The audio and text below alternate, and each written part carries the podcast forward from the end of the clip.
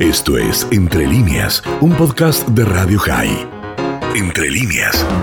Y cada jueves está con nosotros aquí en Radio High Eduardo Con, quien es el director ejecutivo de la Benei Brit de Latinoamérica. Eduardo, ¿cómo estás? Buen día, un honor, un honor y un gusto de estar charlando contigo, Miguel, y con todos los oyentes de Radio High. Bueno, eh, estamos en una semana en que se cumplen 15 años que dan vergüenza. Miremos desde el principio. Antes del 2006 existía una agencia de Naciones Unidas llamada Comisión de Derechos Humanos. La ilusión de su creación cayó en la ignominia si bien se suponía que en la comisión se iban a generar las discusiones necesarias para que los estados violadores de derechos humanos no pudiesen escapar de la condena, su mandato se puso en tela de juicio cuando algunos de sus propios miembros eran los violadores de los derechos humanos. Si alguien ya en este momento ve alguna coincidencia con la actualidad, le aclaro que está viendo bien. Un estudio realizado por Freedom House en 2005 señalaba que seis de 18 de los gobiernos más represivos, como en ese entonces los casos de China, Cuba, Eritrea, Arabia Saudita, Sudán y Zimbabue, son miembros de la Comisión de Derechos Humanos, lo que representa casi el 11% de los 53 miembros que tenía entonces el organismo. La presidencia rotaba entre los grupos regionales, pero en el 2003 llegó a su punto culminante y eligió a la Libia de Gaddafi como presidente de la comisión.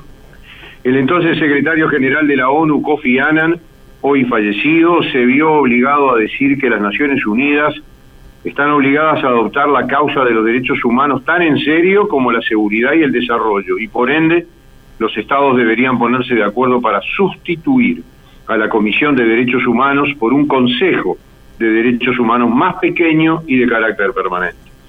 Muy bien, al crearse el Consejo de Derechos Humanos de 47 miembros, un poquito menos de lo que había antes, y que existe hasta el presente, la resolución que lo creó, la 60-251, estableció que al elegir los miembros del Consejo de Derechos Humanos, los Estados miembros tienen que tener en cuenta la contribución de los candidatos a la promoción y protección de los derechos humanos y segundo, las promesas y compromisos voluntarios que hayan hecho al respecto. Además, los miembros elegidos para el Consejo tienen que mantener estándares los más altos en la promoción y protección de los derechos humanos. Muchos planes, algunos pocos países quizás honestamente ilusionados, pero ya en su primer reunión, hace 15 años, el nuevo Consejo de Derechos Humanos, después de maquillarse, hizo de Israel un tema permanente en su agenda mientras que al mismo tiempo hizo caso omiso de otras grandes violaciones de los derechos humanos en el mundo, ya entonces también. Ban Ki-moon, ahora secretario general a partir del 2007, expresó su decepción diciendo que en la decisión del Consejo de seleccionar solo un tema regional específico, ni se atrevió a decir un país, considerando la variedad y el alcance de las denuncias de violaciones de los derechos humanos en todo el mundo es inaceptable. Bueno, luego de la guerra en el Líbano en 2006, cuando el Consejo se olvidó de Hezbollah y se dedicó solito a Israel, Luis Arbol, alto comisionado de Naciones Unidas para Derechos Humanos, dijo, bueno, señores, la independencia, la imparcialidad y la objetividad de la investigación tiene que estar garantizada, no solo por la credibilidad de los miembros del organismo, sino también por el alcance y la metodología de su mandato. Arbur ya vio entonces, en 2000, siete prácticamente, que el cambio había sido cosmético. Quedaba lo mismo si se llamaba comisión o se llamaba consejo. Las dictaduras iban a dictar su andar y los 15 años transcurridos lo avalan. En esta semana, y haciendo referencia precisamente a estos 15 años del Consejo, Hillel Neuer, director de la ONG UN Watch, hizo uso de la palabra y planteó un montón de las aberraciones actuales se sigue como desde el principio con un ítem sobre Israel exclusivamente. 193 países, pero solo Israel tendrá que soportar acusaciones de las dictaduras que forman parte del Consejo. No hay ningún ítem sobre Irán, no hay ningún ítem sobre Rusia que envenena a sus opositores y después los encierra en campos de concentración que serían la envidia de Stalin.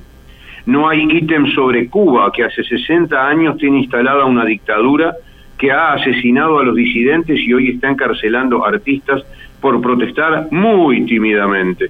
No hay ítem para China, que ha encerrado en campos de concentración a un millón de uigures musulmanes por el delito de ser musulmanes. Persigue a los cristianos, arrasa Hong Kong y erradica su libertad y ha hecho desaparecer a los científicos que dieron la alarma por la aparición del coronavirus. Peor y más inmoral, si quieren. China, Rusia y Cuba son miembros del Consejo. El Consejo va a escuchar este mes cuatro informes sobre Israel y contra Israel.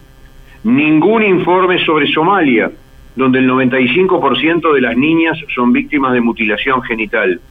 Ninguno sobre las persecuciones en Pakistán contra cristianos, shiks, amadis. Ninguno sobre Mauritania, el país que tiene el exclusivo honor de tener todavía 90.000 esclavos y donde ningún traficante de esclavos ha ido jamás a juicio. Pero, atención, Somalia, Pakistán y Mauritania son miembros del Consejo. En cuanto a resoluciones, va a haber una sobre Corea del Norte, una sobre Siria, una sobre Sri Lanka y cinco sobre Israel. Van a aplaudir a los terroristas de Hamas, quienes se van a sentir nuevamente incentivados y muy respaldados para seguir lanzando cohetes a ver si pueden asesinar civiles israelíes. No va a haber ninguna resolución sobre Venezuela, a pesar de que la propia alta comisionada Michelle Bachelet señaló al comienzo de este periodo de sesiones mm, del Consejo, hace pocos días, que en solo dos meses de este año 2021 el régimen de Maduro ya ha asesinado a más de 200 personas, además de encarcelamientos sin juicio, ya que el Poder Judicial, como sabemos, es una mera oficina del régimen, y hay 5 millones y medio de venezolanos que han unido del, huido del país en una diáspora enorme de absorber y mucho peor eh, en tiempo de pandemia universal. Estimados amigos, la indiferencia, ya lo dijo Eli Wiesel, es lo contrario al amor, no el odio. Cuando además se agrega complicidad a través del silencio y de votos que pagan presiones, el panorama es desalentador y sin futuro posible.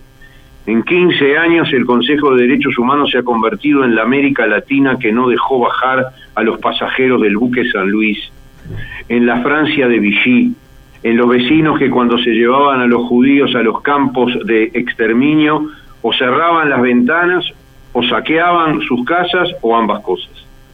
Hoy el Consejo no enfrenta a los esclavistas, no enfrenta a los que hacen campos de concentración para encerrar a sus enemigos, no eh, enfrenta a los que asesinan a su propia gente.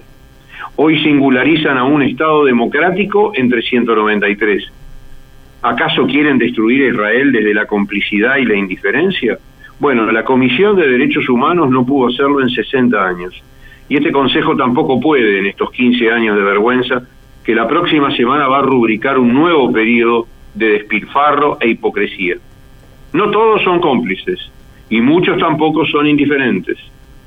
Con ellos, con esos países, es que Israel enfrenta la puesta en práctica en una agenda de Naciones Unidas de la banalidad del mal. Querido Eduardo, como has dicho, la ignominia de este Consejo de los Derechos Humanos de las Naciones Unidas, una aberración que, claro, duele y que también debe llamarnos a la atención porque parecería que no hay casi nada nuevo bajo el sol en esta humanidad que nos toca compartir. El agradecimiento... Sí, Perdón un segundito, Miguel. Si hubiera algo nuevo también es doloroso, porque tú sabes perfectamente que las organizaciones judías hablamos con los embajadores de muchos países antes de estas reuniones, y en ese caso América Latina hoy tiene algunas reservas, como por lo menos no digo que va a ganar las votaciones, porque las mayorías son automáticas, pero por lo menos para mostrar un poco de dignidad, ya que dicen que son países democráticos. No voy a nombrar a ninguno, no quiero generar polémicas, y menos este, desde esta vía, pero todos sabemos que América Latina podría hacer algo, y algunos van a hacer muy poco, son muy poquitos y hacer muy poco. Los demás van a seguir las mismas vías de los demás. Y eso también duele, Miguel, también duele. Querido Eduardo, un gran abrazo y hasta la próxima. Muchísimas gracias y que mañana tengan todos Shabbat Shalom. El doctor Eduardo Con, el director ejecutivo de la Benebrite Latinoamérica, con total claridad y contundencia. Esto fue Entre líneas, un podcast de Radio High. Puedes seguir escuchando y compartiendo nuestro contenido en Spotify, nuestro portal radiohigh.com y nuestras redes sociales. Hasta la próxima.